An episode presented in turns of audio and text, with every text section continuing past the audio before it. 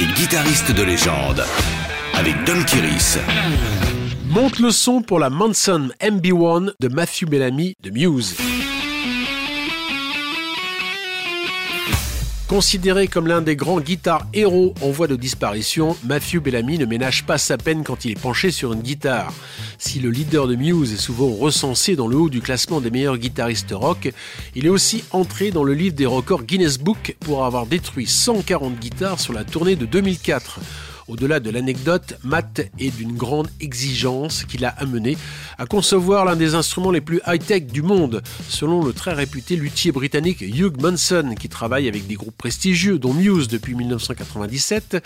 Matthew Bellamy a des idées bien précises sur la qualité, la sonorité et surtout les effets à intégrer. Il en est sorti la conception de la MB1, le modèle signature aux initiales du leader de Muse. Cette guitare sophistiquée combine son expression artistique et l'expertise du fabricant Hugh Munson. Sous l'aspect d'un design d'une magnifique simplicité se cache une sorte de couteau suisse à tout faire en intégrant un écran tactile intégré.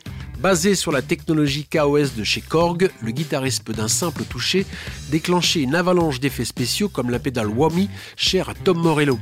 Sous la forme d'un pavé tactile glissé près du chevalet, le pad KOS est un échantillonneur qui modifie le signal audio de la guitare jusqu'à obtenir des sons de science-fiction spatiaux.